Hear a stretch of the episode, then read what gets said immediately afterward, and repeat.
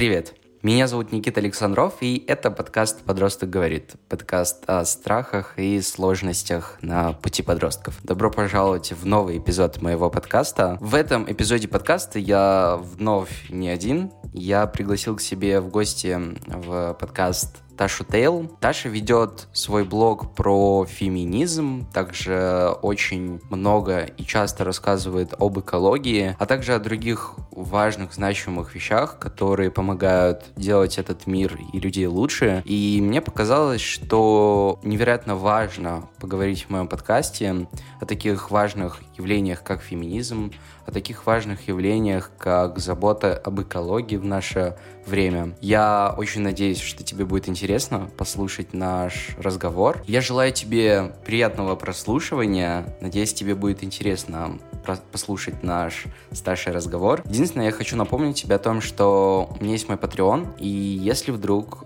ты посчитаешь важным, необходимым поддержать мое творчество и захочешь сделать какое-то финансовое пожертвование, переходи по ссылке в описании этого подкаста на мой Patreon и становись моим патроном. Но в любом случае, огромное спасибо тебе за то, что слушаешь мой подкаст. Для меня это невероятно важно. Я желаю тебе приятного прослушивания. Подключаем Ташу. Можешь немного рассказать вообще вот как ты стала вот на этот путь феминизма, ну не только феминизма, ты еще и очень часто затрагиваешь тему экологии в своем блоге. Но давай сейчас вот конкретно поговорим, наверное, про феминизм. Как начался этот путь? Можешь немного рассказать об этом? Слушай, он начался ультра давно, когда я еще училась в школе, в старших классах, в десятом, наверное, то есть это было сколько, ну почти семь лет назад. Я не помню, как именно это началось, просто, видимо, в медиаполе стала появляться активнее, активнее повестка, и знаешь, это вот такой момент, когда появляется что-то новое, и ты думаешь, блин, ага, это интересно, что это такое? И меня как-то сразу привлекли эти идеи, потому что я всегда чувствовала то, о чем, э, ну, существует вот этот вот феминистский дискурс, но когда у тебя не хватает слов, не хватает знаний, ты не можешь артикулированно э, выразить э, какую-то позицию или, ну, как-то вообще даже мыслить в эту сторону, потому что не понимаешь вообще, какие слова тебе в принципе использовать для этого. Вот, и когда э, дискурс вот этот артикулированный появился, я поняла, что, блин, это прямо, это очень круто. Вот, потом, когда я стала углубляться, оказалось, что это не новое движение, хотя мне тогда казалось, что, типа, вау, вот это мы придумали, да, а оказалось, что этому движению, там, типа, сотни лет уже, вот, поэтому началось все с того, наверное, что просто в какой-то момент все больше и больше женщин стали э, говорить в медиаполе об этом. Хотел поговорить отдельно, ну, немного сразу затронуть тему твоего блога. Ты, получается, начала его вести в 2014 году, но, получается, повестка, которая связана с феминизмом и с экологией, она появилась в этих блогах чуть позже. А вот как аудитория вот твоя отреагировала на вот это вот изменение повестки, оно было резким или же достаточно плавно ты вот внедряла свое мировоззрение в свой блог? Я из-за того, что не была пионеркой в этой теме в России, потому что до меня была и Ника Водвуд, и Татьяна Никонова, и многие другие активистки, не было такого, что я как будто бы, типа, боролась со злом и двигала какой-то новый дискурс, потому что, в принципе, люди тогда уже знали и про феминизм, и про экологию. Сначала у меня появился дискурс феминизма, потом экологии, и это все было связано с какой-то нарастающей волной вот этого дискурса в медиаполе, который чувствовала, я уверена, не только я, но и куча просто сотни, сотни тысяч других людей, и поэтому просто это как-то развилось на повестке. Не из-за того, что я решила там похайпить, а просто потому, что мне в какой-то момент я почувствовала, что это супер важная тема, и я уверена, что в тот же момент э, почувствовали и многие другие люди, и мы просто как-то так сошлись во взглядах. Есть отдельный момент, что активистками и активистами вообще в целом вот э, есть какие-то вот моменты жизни, когда человек там меняет какую-то точку зрения, ну вот в частности, типа вот поговорим про феминизм, что отчасти феминистками становятся а, из боли. Ну, потому что, не знаю, там вот кто-то женщин, вот этих вот конкретных э, людей как-то угнетал, и они поняли, что они хотят там бороться за свои права, а, вот эту тему в своей жизни развивать. Ну, как бы из боли все это происходит. Можно ли сказать, что у тебя это отчасти было также. Но вот помимо того, что ты сказала, что как бы ты вот увидела весь этот дискурс и как бы начала его тоже развивать, а можно ли сказать, что у тебя часть из боли тоже вот это вот вышло, э, этот активизм? Знаешь, я не помню на себе такого, что я бы как-то прям супер страдала из-за патриархата. Мне не делали условно никакие там калечащие операции на половые органы. Меня там условно никогда не преследовали, никогда не били. Но, знаешь, вот эти вот маленькие моменты всегда были, потому что ты как бы живешь в этой системе, и тебя садика поручают к тому, что у тебя должны быть длинные волосы, потому что девочка, иначе мальчикам ты не нравишься. В школе там, я не знаю, тебя могут ударить по попе, и это будет считаться весело, а не странно, ну, как минимум странно. И вот знаешь, вот такие вот моменты, они пронизывали, я уверена, не только мою жизнь, но и очень многих женщин, поэтому, возможно, я, я думаю, что да, как бы активистками и, в принципе, феминистками рождаются из боли. Но эм, я бы не сказала, что это как бы мы, мы как бы, я не знаю, несчастные женщины, нельзя сказать, и я считаю себя очень счастливым человеком. Но это, знаешь, это, наверное, действительно нужно встретиться с какой-то ситуацией э, лицом к лицу, либо встре- ну, увидеть эту ситуацию э, совсем близко, чтобы понять, что это все не шутки и не какой-то пустозвон. Вот, поэтому Действительно, это какие-то всегда такие конфронтационные были ситуации, которые наводили меня и, я уверена, других женщин э, на мысли, что, блин, что-то здесь не так. Теперь я хотел немного вот конкретно про движение феминизма поговорить. А можешь немного рассказать, ты идентифицируешь себя как феминистка какого движения? А, вообще мне интересны очень многие движения, и я просто сразу говорю, что феминизм это не такое как бы монолитное движение, это э, движение, которое включает в себя много разных стратегий, много разных движений, и эти движения, как бы у них есть одна цель. А, многие считают, что там феминистки постоянно друг с другом ссорятся.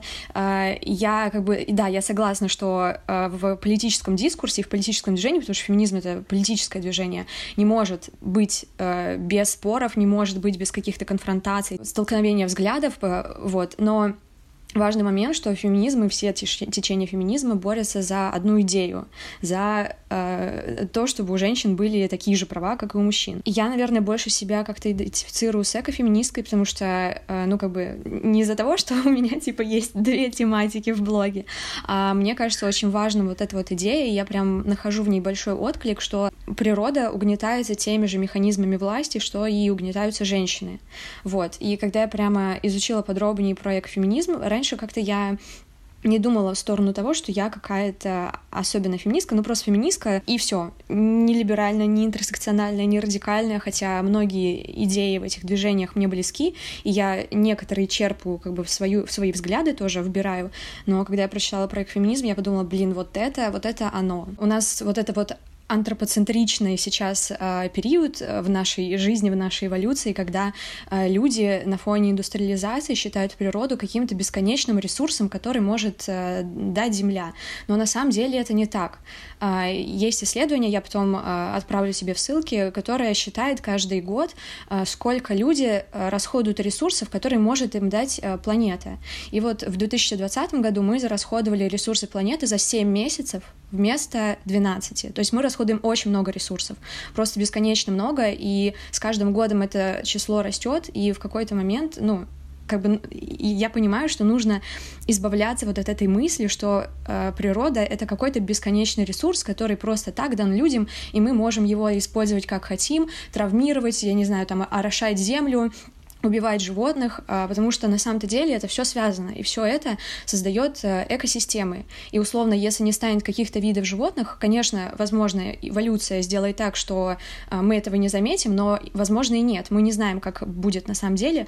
И даже вот когда ты идешь в лес, и ты слышишь а, шум ручья, или ты слышишь пение птиц, или тишину вот эту вот э, благостную, которая дает тебе вот это вот спокойствие, это и есть взаимодействие экосистем. То есть на нас природа влияет не только в том плане, что она дает нам кровь, дает нам жизнь, э, дает нам еду, но еще и дает нам спокойствие. И вот это очень важный момент. Точно так же система относится к женщинам, что женщины обычно это всегда какой-то ресурс. Ну, к мужчинам тоже, понятное дело, но больше, наверное, как государственный, но мы немножко не про это сейчас. Вот, женщина обычно рассматривается в этом патриархальном поле, в этой патриархальной системе, либо как человек, который должен родить, как бы воспроизвести для государства новых людей, либо как какой-то сексуальный объект, который должен удовлетворять других людей, я не знаю, там эстетически, сексуально и так далее, либо как обслуживающий объект, то есть давать, ну, какие, какую-то функцию выполнять обслуживающую. Вот, то есть женщины, они тоже выступают в этом плане как ресурс, и можно сказать, что вот эта система очень сильно дегуманизирует Э, женщин, точно так же, как и природу. Я хотел еще отдельно поговорить про движение радикальный феминизм. На самом деле, вот вокруг этого движения почему-то очень много какой-то агрессии э, из-за того, что очень много каких-то стереотипов непонятных, и все люди считают, что вот если там вот какая-то определенная девушка, женщина, она радикальная феминистка, позиционирует себя как радикальная феминистка, то она обязательно агрессивная, очень злая, и с ней лучше не связываться. Можешь немного рассказать вообще, почему так сложилось столько стереотипов очень странных, и можешь немного вот раскрыть вот эту вот завесу, вообще, что такое радикальный феминизм на самом деле? Радикальный феминизм — это одно из течений феминизма, точно так же, как экофеминизм, интерсекциональный феминизм, марксистский, либеральный феминизм, веган-феминизм, квир-феминизм. В общем, это одно из течений. В сути течений всегда лежит э, не способ э, взаимодействия, я не знаю, там, с людьми условно, да, потому что когда мы э, говорим, что там феминистка радикальная, это почему-то всегда воспринимается как, значит, она агрессивная. Радикальный феминизм подразумевает под собой методологию исследования, то есть вообще как бы слово радикальный феминизм появилось не от слова радикальность, а от слова радикс. Это, по-моему, по латыни, если не ошибаюсь, переводится как корень, то есть феминизм, который смотрит в корень. И методология радикального феминизма отличается условно там от других течений тем, что они предлагают более радикальные э, пути решения проблем. То есть если условно там, не знаю, рассмотреть на примере гендера, такая тоже спорная тема сейчас, условно есть интерсекциональные феминистки, которые говорят, что так, как бы бинарная система гендерная, она мешает и мужчинам, и женщинам, она воспроизводит э, гендерные стереотипы, которые вредят и мужчинам, и женщинам, и бинарная система — это вред. Значит, нам нужно уйти от этой бинарной гендерной системы, и сделаем мы это путем расширением количества гендера. То есть э, из-за этого есть, типа, бинар... небинарные люди, есть какие-то квир-персоны, есть э, трансгендерные люди, просто потому что гендеров становится больше, чтобы вот убрать вот это вот гендерное, дел... бинарное деление. Радикальные феминистки говорят о том, что да, да, они согласны с интерсекциональными в том плане, что бинарная система тоже вредит женщинам, а, и от этой системы нужно уходить, но радикальные феминистки предлагают в принципе стереть понятие гендера. То есть, понимаешь, это более радикальный способ решения проблемы, но не радикальный способ, как сказать, общения с людьми, типа, это разные вещи. Вот, вообще мне кажется, что агрессивных э, феминисток называют радикальными просто потому, что не знают ничего про феминизм и про течение течение феминизма, но еще важно, наверное, вот эта вот мизогиния, а, которая накладывается на женщин, когда они проявляют свои эмоции. То есть если мужчина агрессирует или он чем-то недоволен, и он прямо эмоционально за что-то выступает, то его довели, то значит вот это ему очень важно, и, блин, ну, ну вот что вы довели мужика? А когда женщина э, тоже эмоционально как-то высказывается о чем-то, э, что, о чем, ну, что ее тревожит, если она агрессирует, значит, она радикально феминистка, значит, она бешеная, ненормальная, и в этом плане тоже, конечно, существует отголосок вот этой вот бинарной гендерной системы и вытекающих гендерных стереотипов. Поэтому, конечно, вот когда, не знаю, там женщинам и феминисткам говорят, что они, не знаю, там бешеные, радикальные, это просто отголоски вот этой вот мизогинии, которая запрещает женщинам э, иметь какую-то агентность. Вот если они спокойные, ровные, там хорошие, покладистые, это хорошо в этой системе. Если у них есть какое-то мнение, и если, не дай Боже, оно эмоционально окрашено, если женщину довели, то все, это просто накладывается на женщину крест, что она ненормальная, ей нужно лечиться, и нужно ее изолировать от общества. Можешь немного, вот как раз мы затронули тему реакции общества на феминисток, на движение феминизма. Можешь ли ты сказать, что как-то изменилось отношение общества к феминисткам? Если да, то каким образом? Или все же нам далеко до того, чтобы говорить, что там общество стало более толерантным к феминисткам? Конечно, до полного равенства нам еще сто лет по там разным данным, но я прям чувствую, как с каждым годом вот эта вот нетерпимость к насилию становится все больше, больше и больше. И, конечно, я думаю, что это заслуга и фем-активисток, и разных других активистов, там, политических, экологических, вообще неважно каких, которые говорят всегда о том, и, в принципе, их деятельность связана с тем, э, чтобы давать людям понимание о том, что когда происходит насилие какое-либо, это ненормально. И вот в последнее время я прям чувствую, что даже мои подруги, которые не были никогда вообще в теме феминизма, они теперь понимают, что такое насилие, что нет, даже какое-то маленькое, даже, я не знаю, если там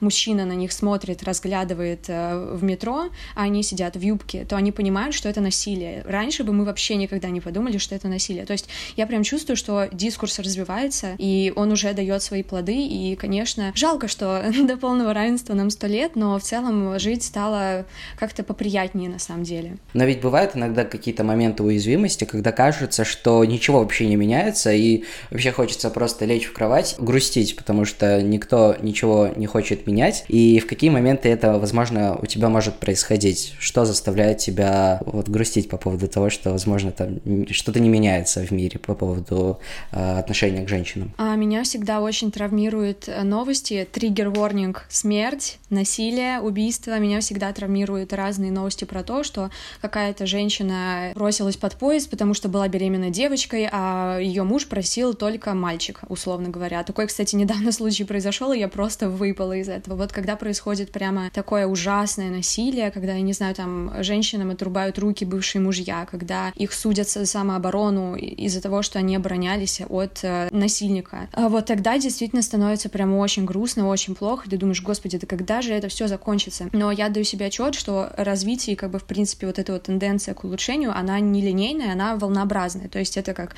два шага вперед, один шаг назад, там три шага вперед, два шага назад. Это всегда такая волнообразная а, динамика, и никогда не будет так, что типа все просто спокойно, ровно, вперед, хорошо. Вот, поэтому, конечно, эта мысль как-то а, всегда помогает э, перестать думать о плохом. Ну и в принципе я очень люблю, когда у меня какие-то такие моменты тяжелые эмоционально, а, посмотреть какой-нибудь смешной фильм, встретиться с друзьями, посмеяться над чем-то, а, подумать о хорошем, сходить в какое-то классное, хорошее место, где я всегда чувствую себя там хорошо, классно и безопасно. И это помогает концентрироваться на настоящем. Появляется ресурс на то, чтобы продолжать просто делать то, что мы все это время делали. Ты часто сталкиваешься с критикой со стороны людей, там, со стороны аудитории э, в отношении там, того, что ты активно говоришь о феминизме? Вообще, как это происходит у тебя с критикой? Просто у меня такая методика и стратегия дискур, как бы продвигания дискурса феминизма — это э, такие информативные посты и информативная, инфор... информативная информация, которая основана на разных исследованиях и классных источниках, на разных книгах в том числе, и на разных там трудах активисток, писательниц, э, философинь, политологинь, неважно. Вот когда ты людям предоставляешь данные, когда ты им говоришь, блин, вот, посмотрите на статистику, почему-то цифры люди воспринимают гораздо охотнее, чем э, какие-то типа истории жизни, потому что истории жизни это типа, блин, ну с кем не бывает, да? Ну, отрубил руки муж бывший, ну, ну, ну, как бы, ну, это же один случай, один случай. Что же вы нам тут, э, феминистки, говорите, что это система? А когда ты смотришь на цифры, то создается более полная картина, и в этом плане я не сталкиваюсь с агрессией, потому что я всегда привожу все источники, я всегда ссылаюсь на исследования, которые не могут быть субъективными. Поэтому в моей как бы деятельности существует какая-то мизерная доза вот этой субъективности моей, и она больше связана с моим каким-то личным опытом, но личный опыт я всегда привожу в последнюю очередь. Обычно я просто строю нарратив из разных исследований, фактов и книг. Ну и да, в целом я просто читаю комментарии под твоими постами, в целом видно только положительный отклик, э, все очень благодарят тебя за твой труд, но при этом, знаешь, э, я не, не так давно вот под одним постом, кажется, тоже э, пять глупых вопросов каких-то рассматривала. И там был такой комментарий про то, что информационная борьба — это не борьба, оказывается. Знаешь, когда вот уже нету никаких аргументов, и человек начинает вот браться вот за такие вот аргументы по поводу того, что вы, феминистки,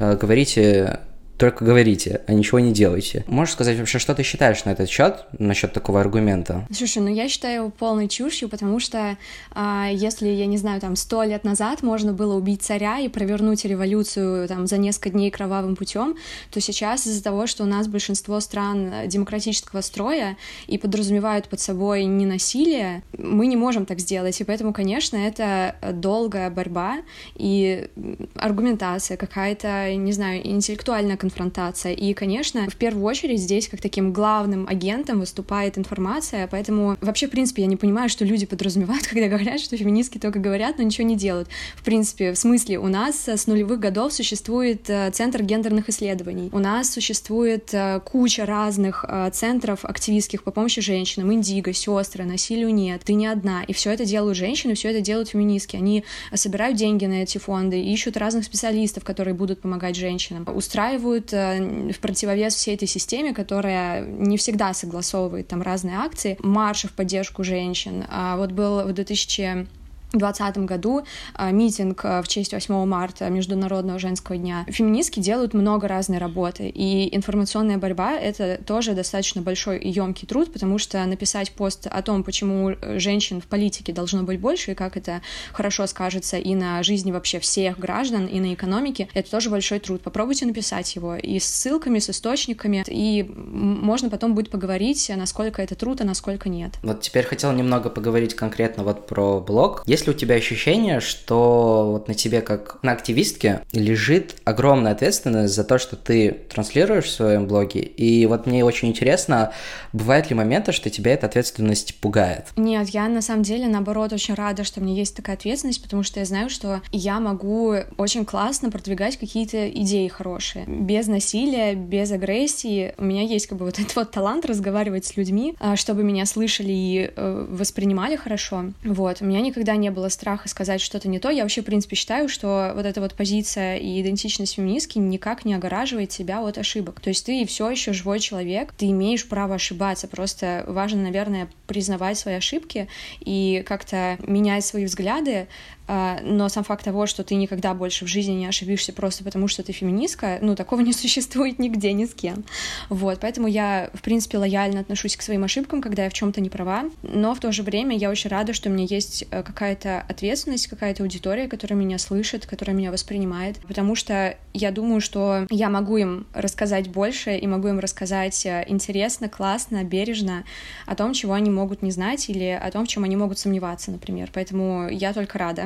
А можешь немного рассказать, как к твоему фем-активизму относятся твои друзья и, вот в частности, наверное, может быть, родители? А возникали ли какие-то конфликты на этой почве? Насколько они были а, обширные и глобальные? Ну, наверное, у меня сейчас просто круг э, друзей такой, что мы поддерживаем одни взгляды, одни идеи, мы можем не сходиться по каким-то вопросам. Например, у меня есть подруги радикально феминистские, с которыми мы не согласны друг с другом там в плане гендеров, в плане там, э, ну, типа, какая, какую стратегию в отношении вот этой бинарной системы выбрать. Но я считаю это настолько незначительно. Главное, что мы просто за одну идею, и главное, что мы вместе, и главное, что мы, мы подруги, нам друг с другом классно и хорошо, доверительно.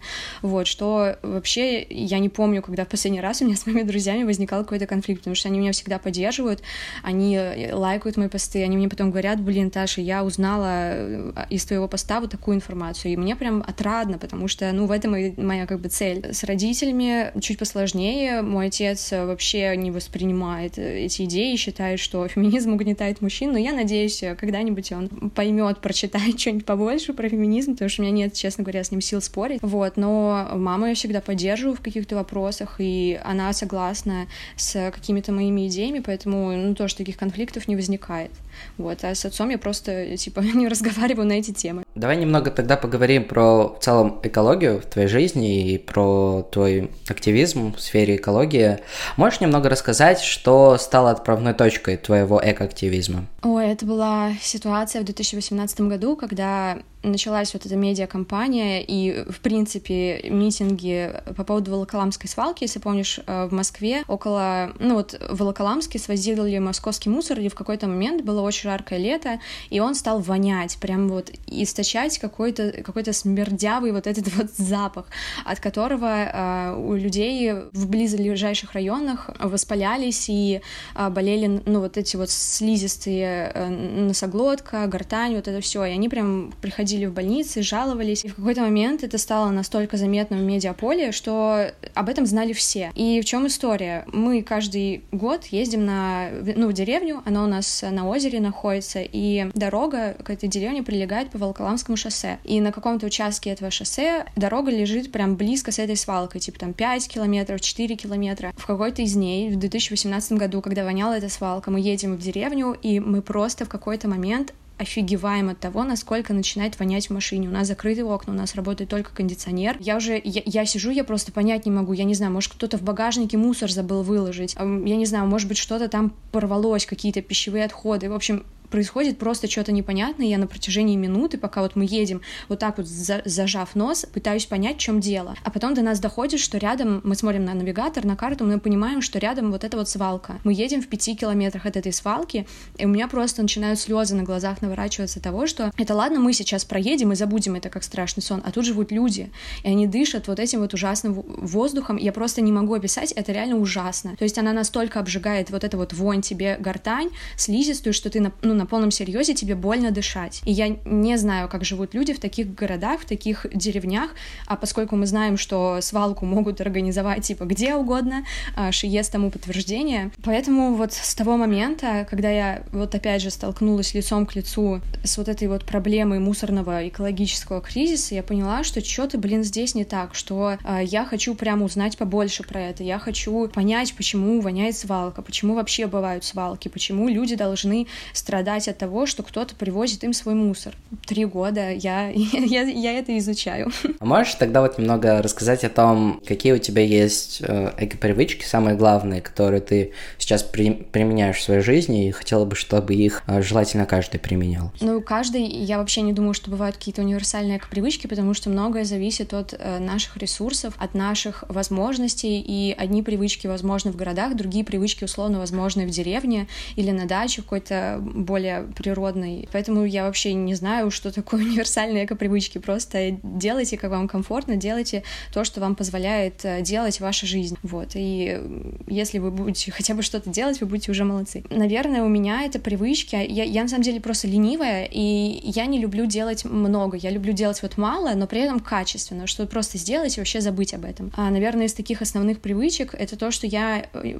почти не покупаю, я не знаю, там раз э, в три года я куплю что-то, ну, какую-то новую одежду, я покупаю всегда в секонд-хендах, потому что это как бы и экономит ресурсы, и экономит э, водный след, меньше как бы я способствую вот этой вот системе перепотребления, потому что на, самый, на самом деле у каждой вещи есть э, свой экослед, и он состоит из четырех разных пунктов. Это Э, углеродный след, водный след, экологический след и жизненный цикл. И то есть, э, когда я беру вторичное, я просто не поощряю вот это вот использование новых ресурсов. В том числе берегу воду, в том числе берегу территорию, на которой выращивается, не знаю, там хлопок какой-нибудь, из которых сделана футболка. Вторая эко-привычка такая большая. Я не ем ничего из продуктов животного происхождения, я веганка, потому что животная индустрия, она находится по количеству выбросов и по количеству занимаемой территории, по после вот этой вот нефтедобычи, вообще просто самой ужасной индустрии на свете по количеству выбросов, э, загрязнению окружающей среды. Ну и, конечно, я не езжу на машинах, например, ну, только на такси время от времени, очень редко, когда прям очень необходимо. Я всегда выбираю метро либо трамвай, либо доезжаю на велосипеде, на скейте. Если это какие-то дальние путешествия, то я езжу на поезде, либо на машине, но при этом делю машину с большим количеством людей. То есть я прям стараюсь плотно ее запихать, чтобы порожняком туда-сюда не мотаться. Ну и, конечно, по мелочи, типа там сортирую мусор, а, выращиваю растения, ну, в общем, такие. Но мне кажется, из-за того, что я такая ленивая, мне проще сделать какое-то одно большое дело, которое будет включать в себя кучу маленьких, чем какие-то много маленьких дел, вот. А можешь э, рассказать, вот есть ли та эко-привычка, которая тебе прям совсем сложно дается или сложнее других дается?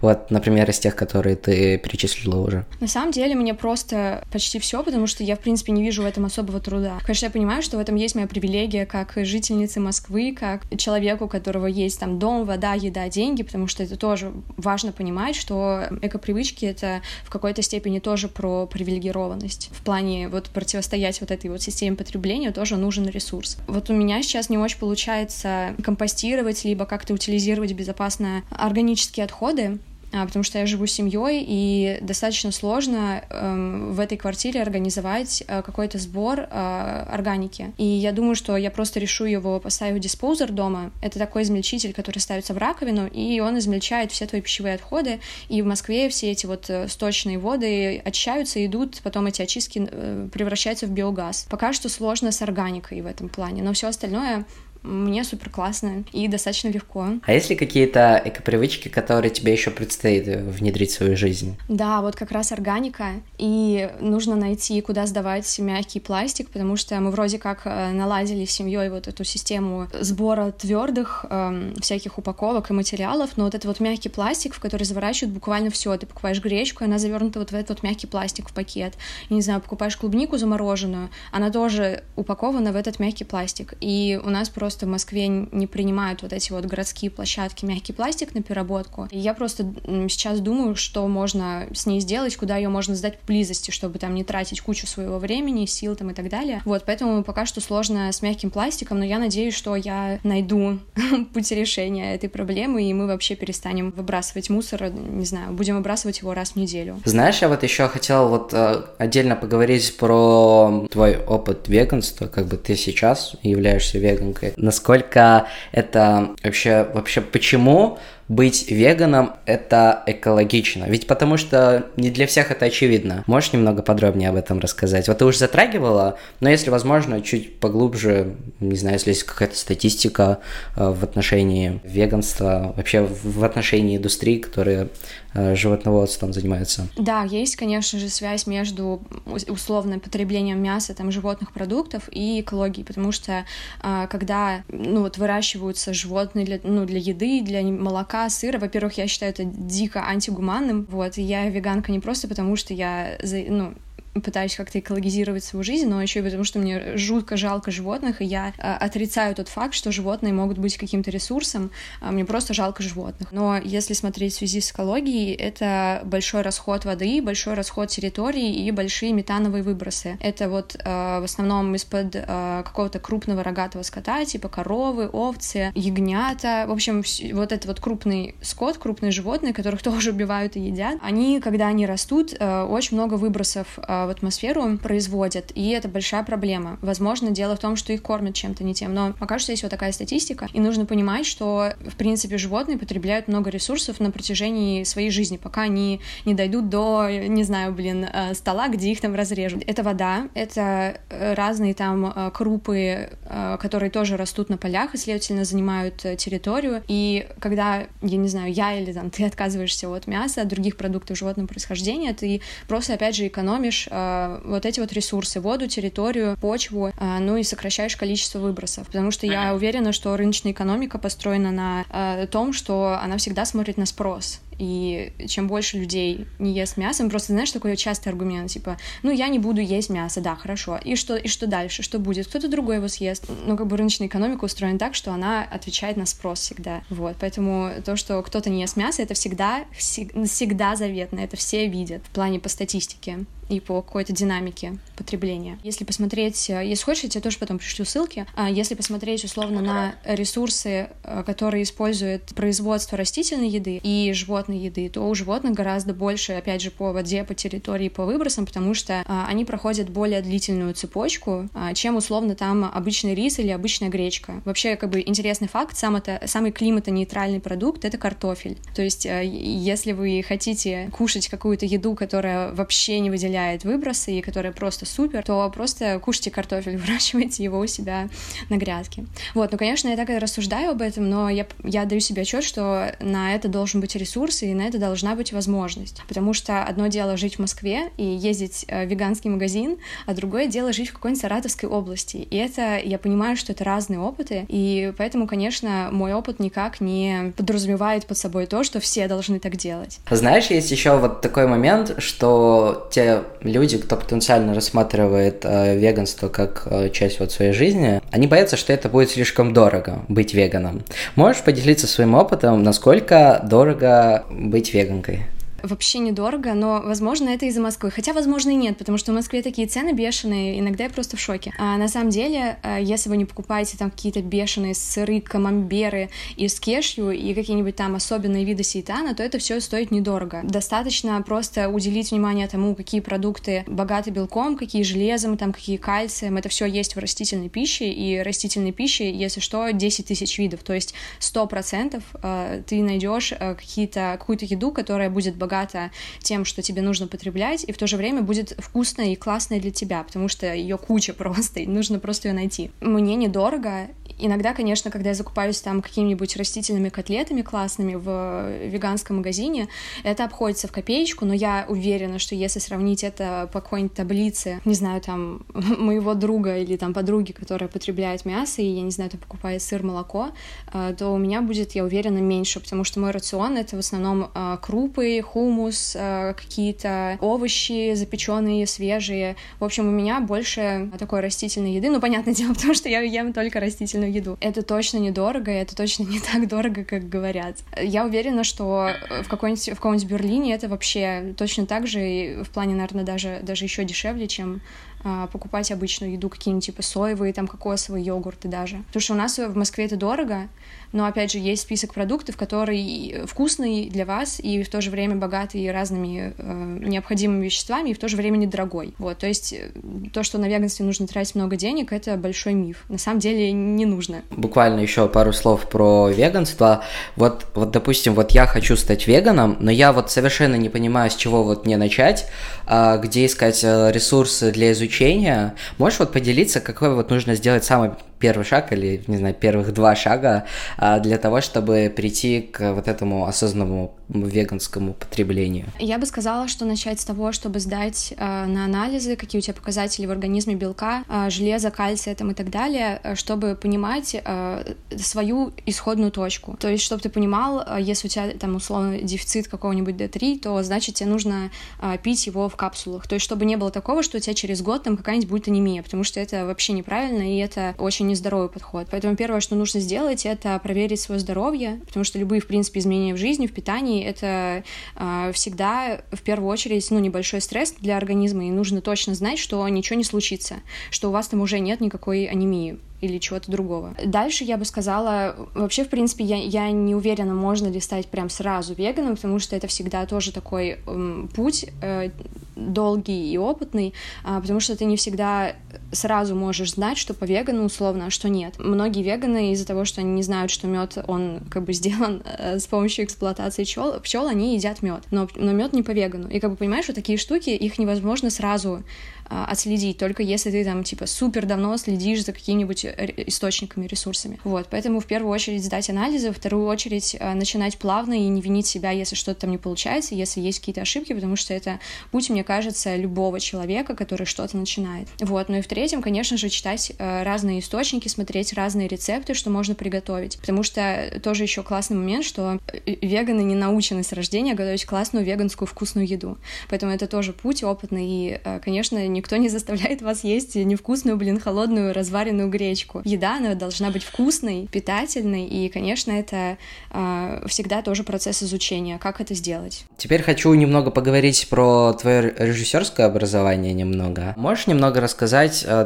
ты все еще учишься ведь на режиссерском факультете? Да, я учусь, я заканчиваю в этом году, точнее, в следующем у меня осталось полгода, и вот сейчас я занимаюсь тем, что делаю свой диплом. А можешь немного рассказать вообще сделать диплом? Это вот в данном случае в твоем это что нужно сделать? А, ну, поскольку у меня документальный диплом, мне нужно найти, ну, я уже нашла героинь, которые будут отражать хорошо мою тему, найти команду. Поскольку у меня феминистский диплом, у меня принципиальная позиция, что в моей команде будут только девчонки, потому что я хочу, чтобы женские истории были услышаны в первую очередь женщинами и сделаны женскими руками. Ну и, конечно, все это снять. А, ну и самое важное, это, конечно, договориться с комиссией в плане, чтобы приняли мою работу, потому что а, не всегда то, что ты можешь снять, к сожалению, а, в российских вузах тебе позволят снять. А вопрос, наверное, не в теме, а в цензуре и в цензуре, потому что, условно, мы не можем снимать диплом, который выше по цензуре, чем 12+, то есть у нас не должно быть в кадре вещей, которые могли бы характеризоваться 16+, или 18+. А, ну и, конечно, есть темы. У нас не должен быть диплом политизирован. Вот, ну то есть, да, есть э, куча разных нюансов.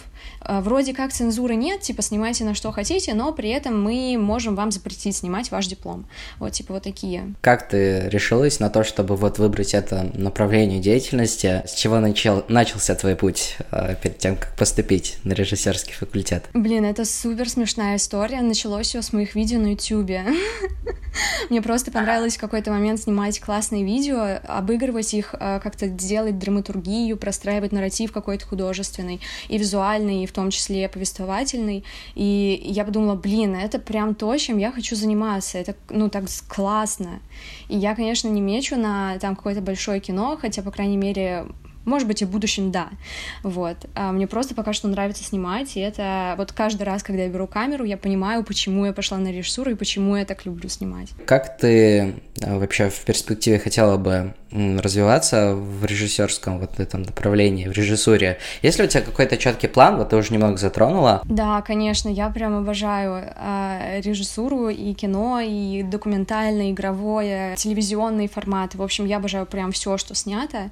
Э, и, конечно, я очень хочу, чтобы у меня сложилась какая-то карьера в этом. У меня есть некоторый план, который я пока что не хочу озвучивать. Вот, но у меня на самом деле большие планы, и я очень надеюсь, что у меня получится реализовать это. А можешь вообще немного сказать, э, насколько тебе грустно или, наоборот, радостно вот заканчивать вот этот вот этап э, жизни, когда ты вот учишься где-то, э, получается, это высшее образование, да, и вот насколько тебе грустно осознавать или не грустно то, что ты вот заканчиваешь, и вот скоро ты как бы пойдешь в свободное плавание, можно сказать. Я этого очень жду уже на самом деле, потому что а, учиться в творческом вузе а, это не совсем то обычно, что люди представляют, это а, достаточно тяжелая борьба с тем, что твои идеи не принимают, что их всячески режут, коверкуют, что твоим преподавателям а, у них есть какая-то привилегия а, считать, что лучше снять, а что нет. Я не заметила вот за все это время обучения, что есть какая-то вообще поддержка, какая-то агентность моих идей в том плане, что их они либо не воспринимаются, и не только мои, в принципе, всех моих одногруппников, всей моей группы, разных групп, в принципе, было всегда такое, что наши работы не значили ничего, и наши либо не воспринимались, либо не поддерживались, но ты не чувствуешь, что обучение тебе как-то помогает. Возможно, оно дает какие-то знания, но оно, ну, нужно выжить, понимаешь? нужно выжить в этой системе. Вот, поэтому я супер рада, что я заканчиваю наконец-то а, этот этап. И на самом-то деле, э, ты говоришь, грустно ли мне заканчивать учебу. Я уверена, что учеба продолжается всю твою жизнь, и если ты не ходишь в универ, ты учишься а, учишься делать разные вещи, неважно, там, по учебникам или самостоятельно, поэтому процесс обучения не закончится никогда, и по нему, мне кажется, невозможно как-то тосковать, потому что это то, что будет с тобой всегда в твоей жизни, вот, но я уже наконец-то жду, когда у меня будет этот диплом и просто полная свобода. А вот э, можешь э, дать какой-то совет э, тем вот людям, которые, возможно, хотят развиваться вот в режиссерском направлении, вообще стоит ли учиться ради этого в университете, университет, или если нет, то где лучше набираться опыта и теоретических знаний? Мне больше всего знаний дали книги, как это ни странно. Наверное, даже не по режиссуре, а больше про а, цвет, про фактуру, про кадр, про, а, в принципе, визуальные какие-то коды, фотографии в кино там и так далее, э, сценарные книги по сценарному мастерству. В общем, какие-то такие смежные темы, которые как бы помогают тебе в твоей профессии, но хороших режиссерских книг я, честно говоря, не знаю. То есть это все какие-то научные идеи, которые как бы помогают тебе, но не существует такой книги, которая скажет тебе, как правильно делать фильмы, потому что в любом случае, э, как бы кино и, в принципе, вот эта вся э, аудиовизуальная культура, она построена на аутентичности разных людей, и никто тебе не может сказать, как тебе снимать твои фильмы. Вот, поэтому, возможно, образование действительно не то, что нужно в этой сфере, а главное просто найти вот эту свою аутентичность, найти э, те идеи, которые ты хочешь показывать, которые ты хочешь популяризировать, на которые ты хочешь говорить, найти своих героев, свою команду и просто понять, как тебе более привлекательно увлекательно, более интересно и весело, или, может быть, не весело, рассказывать те истории, которые ты хочешь рассказывать. Поэтому образование, я считаю, не обязательно в этом плане. Хотел еще буквально пару слов затронуть про твой блог на YouTube. Помимо Инстаграма у тебя есть э, свой блог на YouTube. Ты сейчас его не ведешь активно. Это связано с тем, что YouTube-платформа тебя стала меньше как-то интересовать, или же это просто какое-то принципиальное было твое решение? Можешь немного поделиться, если не секрет? Я просто в какой-то момент стала больше уходить в Инстаграм. Тут нет на самом деле никакого секрета потому что ты либо делаешь одно, либо делаешь другое, либо у тебя супер большая классная команда. У меня такой команды, к сожалению, пока что нет, хотя я очень хочу, чтобы она появилась наконец-то. Вот, возможно, когда она появится, у меня и будет э, время и силы делать видео на YouTube снова. Вот, но пока что я одна, и я сосредоточена на учебе и на Инстаграме. Есть, вот остались буквально несколько общих вопросов, без какого-то контекста, я бы хотела бы тебе их задать. Можешь рассказать немного, кто или что тебя вдохновляет? А, природа, эмоции и, наверное, э, какие-то идеи, которые можно развивать и о которых можно думать. Ну и люди, конечно. Что для тебя важно? М-м, солидарность, дружба, лес, камера. И книги, наверное. Ну и растения, конечно, господи. Я тут сижу в окружении растений и не назову растения. Супер. Кстати, вот я хотела еще затронуть вот э, про, раст... про растения, спросить. Это вообще сложно за растениями ухаживать? У тебя их, видимо, еще, кстати, я слежу за тобой вот в Инстаграме, вижу э, очень много у тебя их достаточно. Это сложно за ними следить, присматривать? Ну, я могу точно сказать, что это труд. Это не просто там, типа, походить их потрогать. Это всегда нужно более детально их как-то рассматривать, там, а, смотреть на стебли, на листочки, чтобы если они, не знаю, чем-то заражены или им повреждены сами растения, чтобы вовремя их реабилитировать. Поэтому я бы сказала, что это не какой-то прям супер труд, но это очень внимательный, очень бережный и очень заботливый труд, который, как бы, если не проявлять по отношению к растениям, то они, возможно, долго не выживут потому что всегда нужно вот этот вот момент прослеживать, когда им не хватает микроэлементов каких-то, им нужно подкормить, когда они слишком пыльные, когда им нужно больше влаги, когда нужно меньше. И это такой момент, вот знаешь, ты чувствуешь себя матерью каких-то не каких-то непонятных странных детей, которых постоянно нужно вот проверять, типа, все ли ок, они поели, э, попили, тепло ли одеты, и, конечно, это свое такое удовольствие в этом есть, но я понимаю, что не для всех. Ты больше любишь читать или смотреть фильмы, сериалы? И то, и то. Но зависит, зависит от настроения, на самом деле. Бывает настроение почитать, бывает посмотреть. Это, мне кажется, одно и то же, но при этом совсем разные. А можешь сказать, какая книга за последний месяц или несколько месяцев очень тронула тебя? У меня, наверное, несколько таких книг. Это «Аргонавты» Мэгги Нельсон. Это такая феминистская писательница. А, у нее там очень много а, рефлексий по поводу материнства. И из-за того, что у нее есть вот эта феминистская оптика и риторика, мне очень понравилось, как она об этом рассуждает, и какие аналогии, какие мысли она, в принципе, может их как-то как-то отрефлексировать и апеллировать ими. Вот. Вторая книга про мусор а, называется «Страна отходов» Андрея Яковлева. Это журналист, который э, на протяжении трех лет писал книгу про российский мусор, про то, как устроены свалки, про то, как у нас перерабатывается мусор, про то, что можно сделать из этого мусора, как живут люди на свалках э, или около э, свалок. Вот, тоже прям потрясающая книга. Я прочитала ее, просто проглотила за два дня, потому что она еще и написана, как, знаешь, в таком детективном жанре, и как будто бы не создает создается впечатление, что ты читаешь прям какую-то научную литературу. Вот мне прям очень нравится, каким языком она написана. И последняя книга — это, наверное, «Поле присядом. Я монстр, что говорит с вами».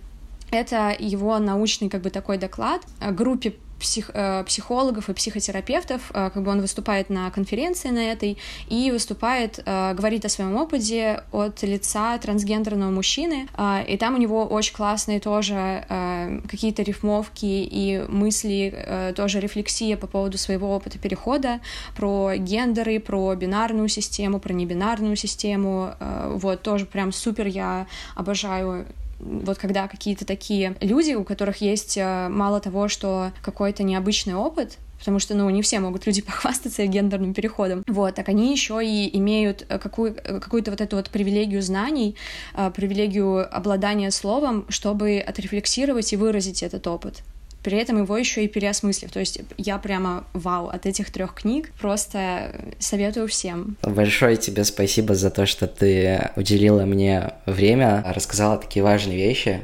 Это прям невероятно ценно. Да, спасибо тебе большое, рада знакомству.